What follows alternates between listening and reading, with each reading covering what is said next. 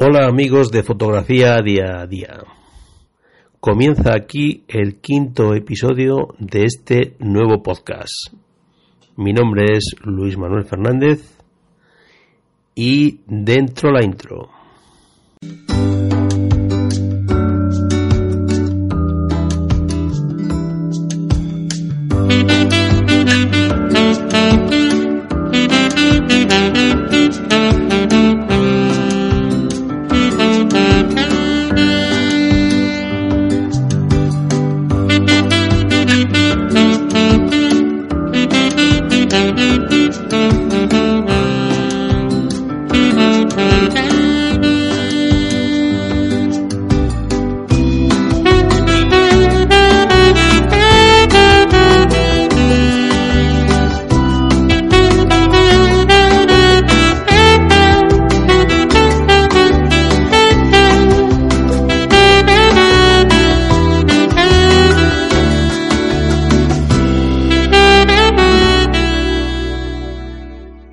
Una semana más estamos aquí en la cita de, del podcast en la que describo lo que vengo haciendo en mi, con mi gran pasión, que es la fotografía, mi gran afición. Esta semana eh, la hemos dedicado a, o hemos asistido a un taller de fotografía de aves. Como os dije ya en el primer episodio, o en el primero o en el segundo, no me acuerdo, eh, vivo en una zona privilegiada de, para temas de naturaleza, para la fotografía de naturaleza, y en ella hay alguna empresa que se dedica a facilitarnos la observación de aves, bien mediante escondites o bien simplemente con objetivos, con telescopios o con prismáticos y intentar hacer digiscoping para captar desde muy lejos y eh, este fin de semana, esta empresa organizó un taller de observación de aves en sus highs de Crémenes. La empresa se llama Aves Heights Crémenes. Y en ella fotografiamos aproximadamente mm, una treintena de especies diferentes durante dos días que duró el. dos días y medio que duró el taller. Eh, bueno, la forma de, de fotografiar o de organizar estos talleres es muy sencilla. Eh, se elige, se sortean. El primer día se sortean los highs. Éramos, no sé si 10 personas, 10 fotógrafos. Eh, con, en cada high caben dos personas, con lo cual se sortean 5 highs. Se sortean los 5 primeros y luego se va, se va rotando. Si haces high camachuelos el primer día por la mañana, a mediodía te cambian, o sea, se hacen dos sesiones por, por día, a mediodía te cambias a otro, y así hasta que lo recorras todos, durante los dos días y medio que dura el, el, taller. El taller, bueno, pues está dirigido por dos personas, por un director fotográfico, que en este caso era Javier Parrilla, un de sobra reconocido eh, fotógrafo de, de aves y de fauna, y por un director, digamos, eh, faunístico, por un guía de, aves, por un guía de fauna de sobra conocido en la cordillera cantábrica, con una amplia experiencia en seguimiento de oso, de lobo, de, de, de cérvidos y desde hace años, desde hace varios años ya, mm, con un alto grado de experiencia en seguimiento de aves, que es Bernardo Canal Rubio. Bernardo Canal Rubio es eh, una máquina, es una máquina. Eh, asesorado por parrilla, pues mm, va colocando cuando empieza la temporada de, de invierno, en otoño, octubre, coloca los highs orientados para que reciba la mejor iluminación, va eh, alimentando, va alimentando sin exceso a, los pajarillos en, los posaderos que, que, mima, que mima para que las fotos sobre el posadero salgan lo más bonitas posibles, mima con palos, con palos en estado casi natural, cuando estos se deterioran los cambia por otros, eh, vamos, una maravilla pues como repito, como digo, desde octubre va preparando estos posaderos, estos comederos, los highs, su orientación, para que cuando llegue el invierno, cuando llegue diciembre, enero, febrero, estén en perfectas condiciones de asiduidad de las aves a ellos y podamos eh, ver de cerca y fotografiar las aves que invernan aquí en, al sur de la Cordillera Cantábrica. Y bueno, pues eh, ha sido un fin de semana muy productivo, eh, con mucha actividad en los highs, exceptuando el sábado por la tarde. El sábado por la tarde, exceptuando uno de los highs, los demás no sabemos por qué, no aparecían las especies por ellos. Hubo muy poca actividad.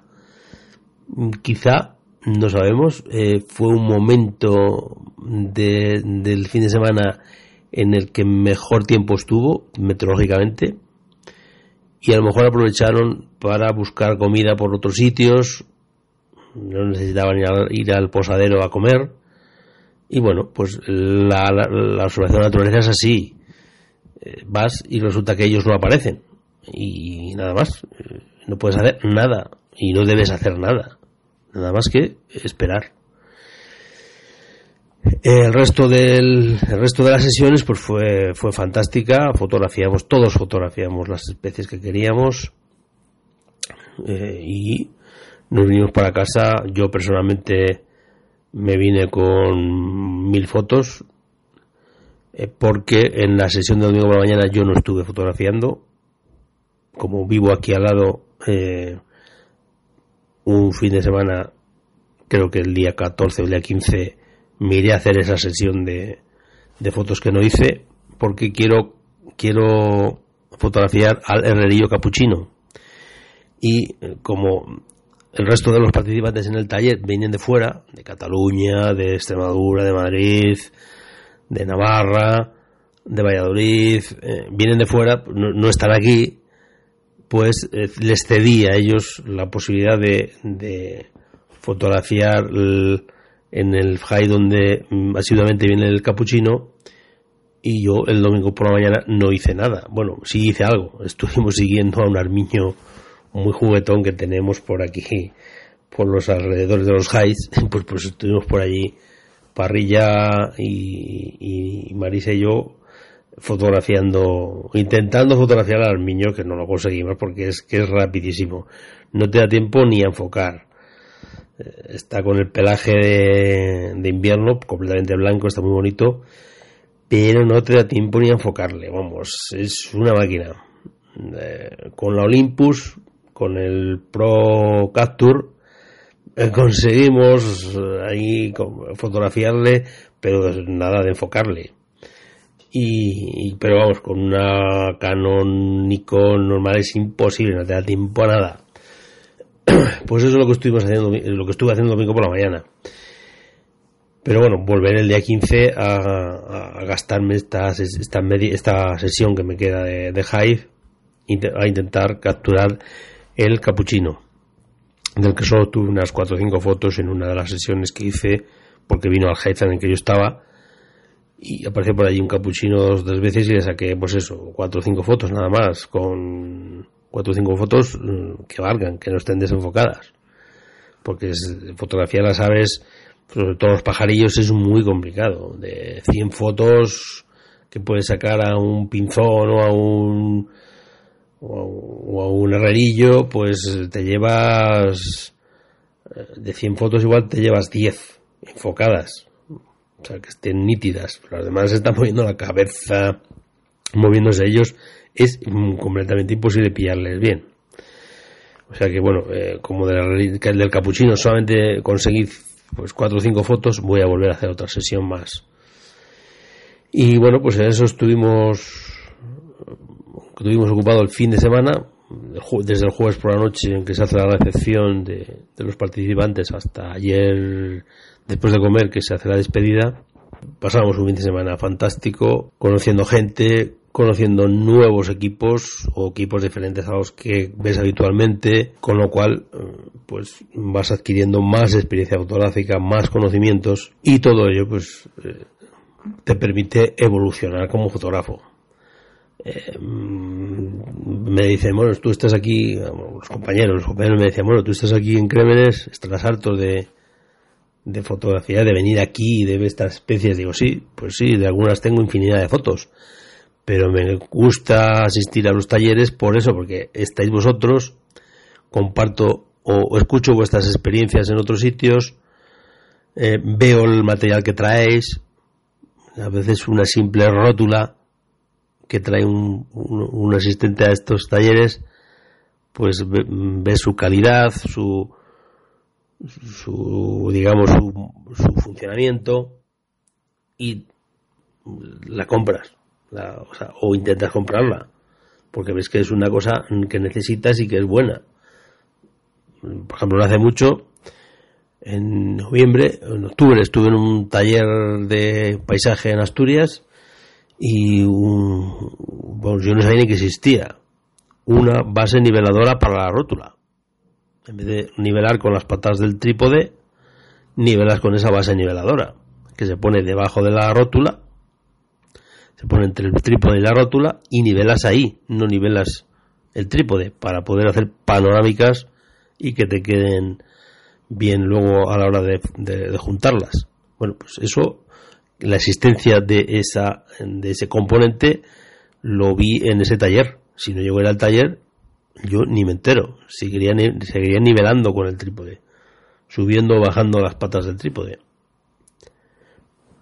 Pues para eso sirve el taller. Ahora pues he visto una rótula en gimbal y no tengo gimbal, para que es muy digamos muy cómodo para fotografiar, para fotografía de acción de aves es muy cómodo el gimbal. Yo no tengo gimbal y he visto varios gimbal este fin de semana a los que asistieron al, taller y bueno, pues he visto la calidad de uno, la calidad de otro. Ahora eh, me voy a las webs de los vendedores y veo precios y bueno, pues me decantaré por uno o por otro o por ninguno. Pero mm, he visto material, material que, que, que necesito o que veo interesante para mis actividades y bueno eh, comparo y si, encuentro algo mejor lo compro y si y si no pues o, si tengo dinero lo compro y si no tengo dinero no lo compro pero he visto el material y ahora pues eh, después del fin de semana ahora nos toca ver las fotos eliminar las que no están bien y ir procesando las, las que, con las que nos quedamos. Como digo, saqué más de mil fotos y mm, ya he estado descartando y no sé si me habré quedado con 400 de las mil fotos. Y todavía seguiré descartando más a la hora de cuando vaya haciendo el procesado.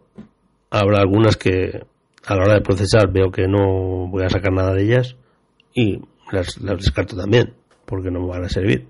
Y nada más, eh, quería solamente contaros esto que he hecho este fin de semana y supongo que para el próximo fin de semana os cuente el, procesado de esas imágenes que he hecho durante la semana. Porque esta semana anuncian lluvia, anuncian mal tiempo, con lo cual no va a estar la cosa muy apetecible para salir a fotografiar. Así que, bueno, veremos a ver lo que voy haciendo día a día con esto de la fotografía. Y os lo contaré en el próximo episodio. Muchas gracias.